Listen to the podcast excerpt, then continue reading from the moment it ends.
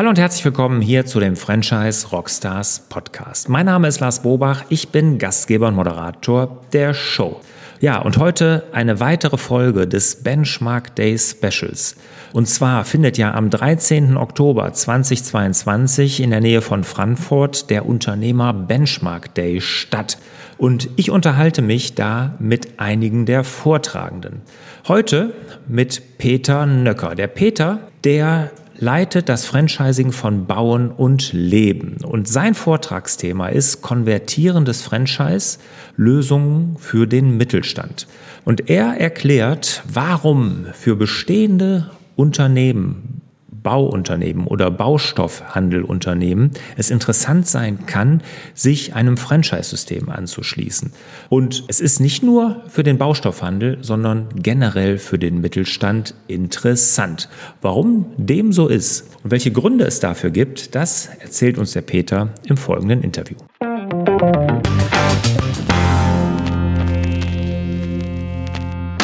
Peter, schön, dass du hier dabei bist bei den Franchise Rockstars. Ja, du hast ein spannendes Thema auf dem Benchmark Day, konvertierendes Franchise, Lösung für den Mittelstand.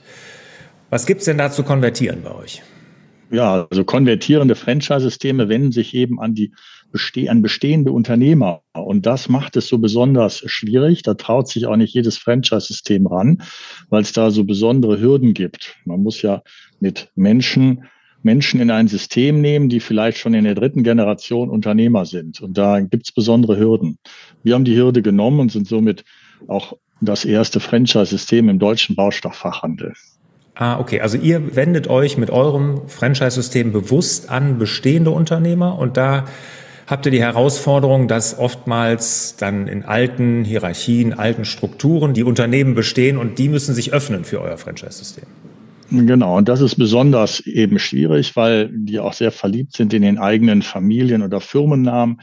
Äh, sie haben eine Tradition, sie haben ein eigenes CI und bei uns im Baustoffhandel ist es so, dass ja da sehr dominant auch der LKW ist. Der LKW ist also im Ort bekannt der, und der steht dann groß der Name zum Beispiel drauf und macht ja wie so eine Buswerbung sehr markant. Und wenn dann jemand mit uns im Dialog ist und müsste sich überleben, dass dann nicht mehr Müller-Baustoffe draufsteht, sondern Bauen und Leben Müller, dann hat er damit Schwierigkeiten, weil er glaubt, die Leute im Ort würden meinen, er hätte verkauft, er hätte es nicht mehr geschafft, er ist nicht mehr sein eigener Herr. Das sind so die Herausforderungen dort. Ja, Gerade auf der emotionalen Seite.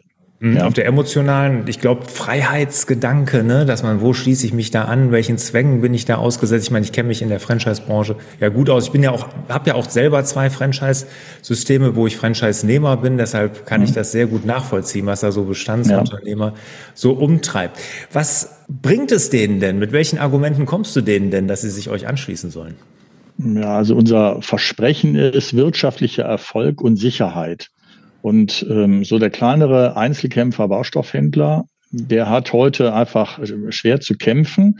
Und viele dieser Betriebe, ich sage mal unter 10 Millionen, 5 Millionen, die machen heute keine auskommenden ähm, Ergebnisse mehr.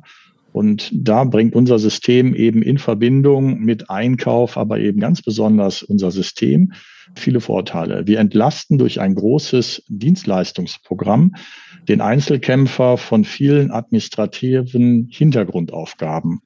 Und das ermöglicht ihm, sich eigentlich darauf zu konzentrieren, was seine Kernkompetenz ist, nämlich Baustoffe zu verkaufen vor Ort, seine lokalen Netzwerke zu machen.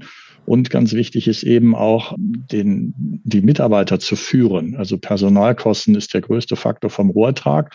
Und umso besser ich mich um die Mitarbeiter kümmere, sie führe, zu hinterfragen, Vertriebscontrolling machen, umso erfolgreicher bin ich letztendlich.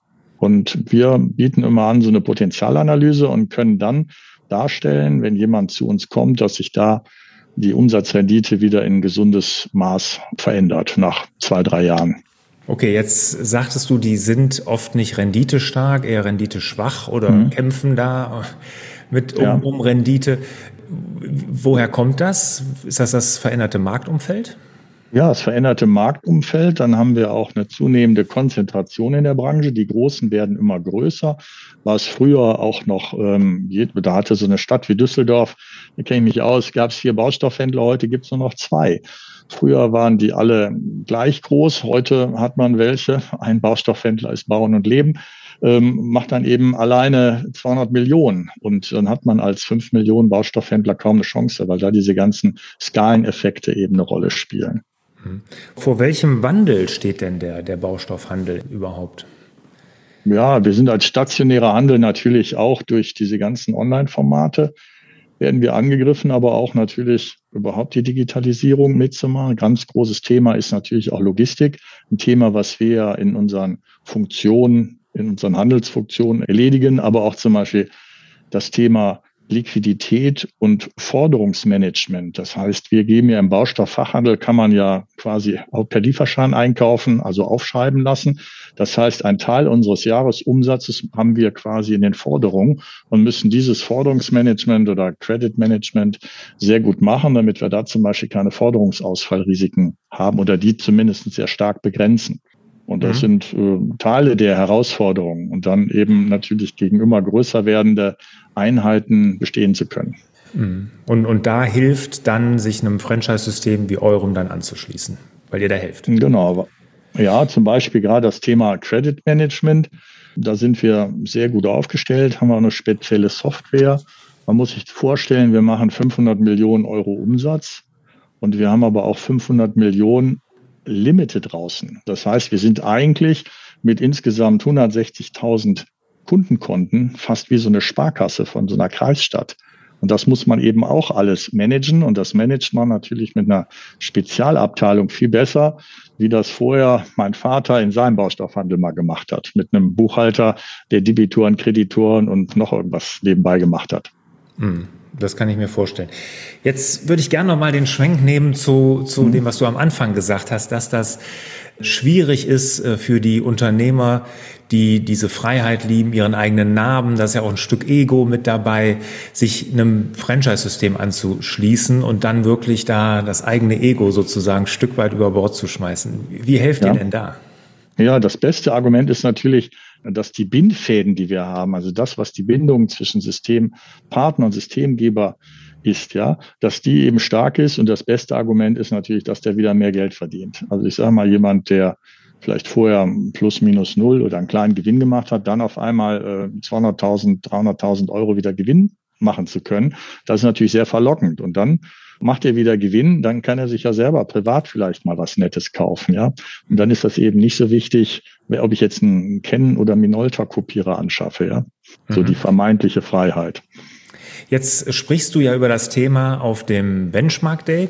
Ja. Und siehst du das jetzt mal unabhängig vom Baustoffhandel generell für viele Branchen, dieser Anschluss an ein Franchise-System, weil du nennst es ja konvertierendes Franchise, äh, ja. da eine Lösung ist? ist? Ist das eher allgemeingültig aus deinen Augen?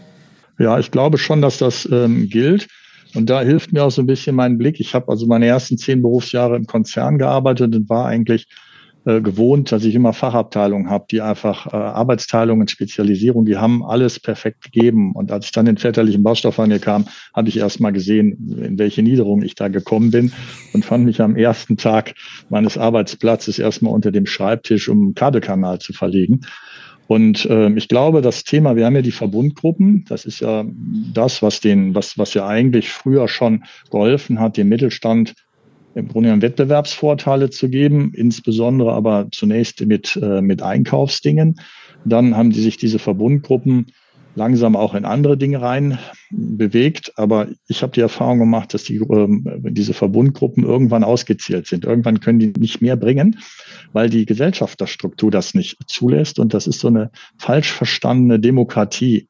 Und da ist einfach auch unsere Erfahrung, die wir bei Bauen und Leben gemacht haben, dass einer den Hut aufhaben muss. Und das ist dann eben im Franchise die Stufe, die nächste Stufe. Der Systemgeber gibt ein System vor. Er hat auch eigene Betriebe, die wirtschaftlich Erfolg sind. Das hat er mehrfach unter Beweis gestellt. Und insofern glaube ich, dass das Thema Franchise auch für viele Verbundgruppen, die sich weiterentwickeln wollen, eine, ja, die Lösung vielleicht sein könnten.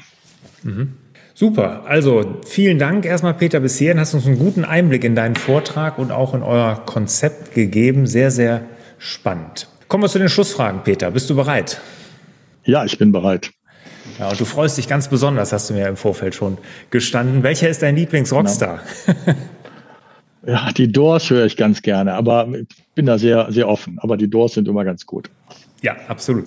Und die letzte Frage, bevor wir uns verabschieden.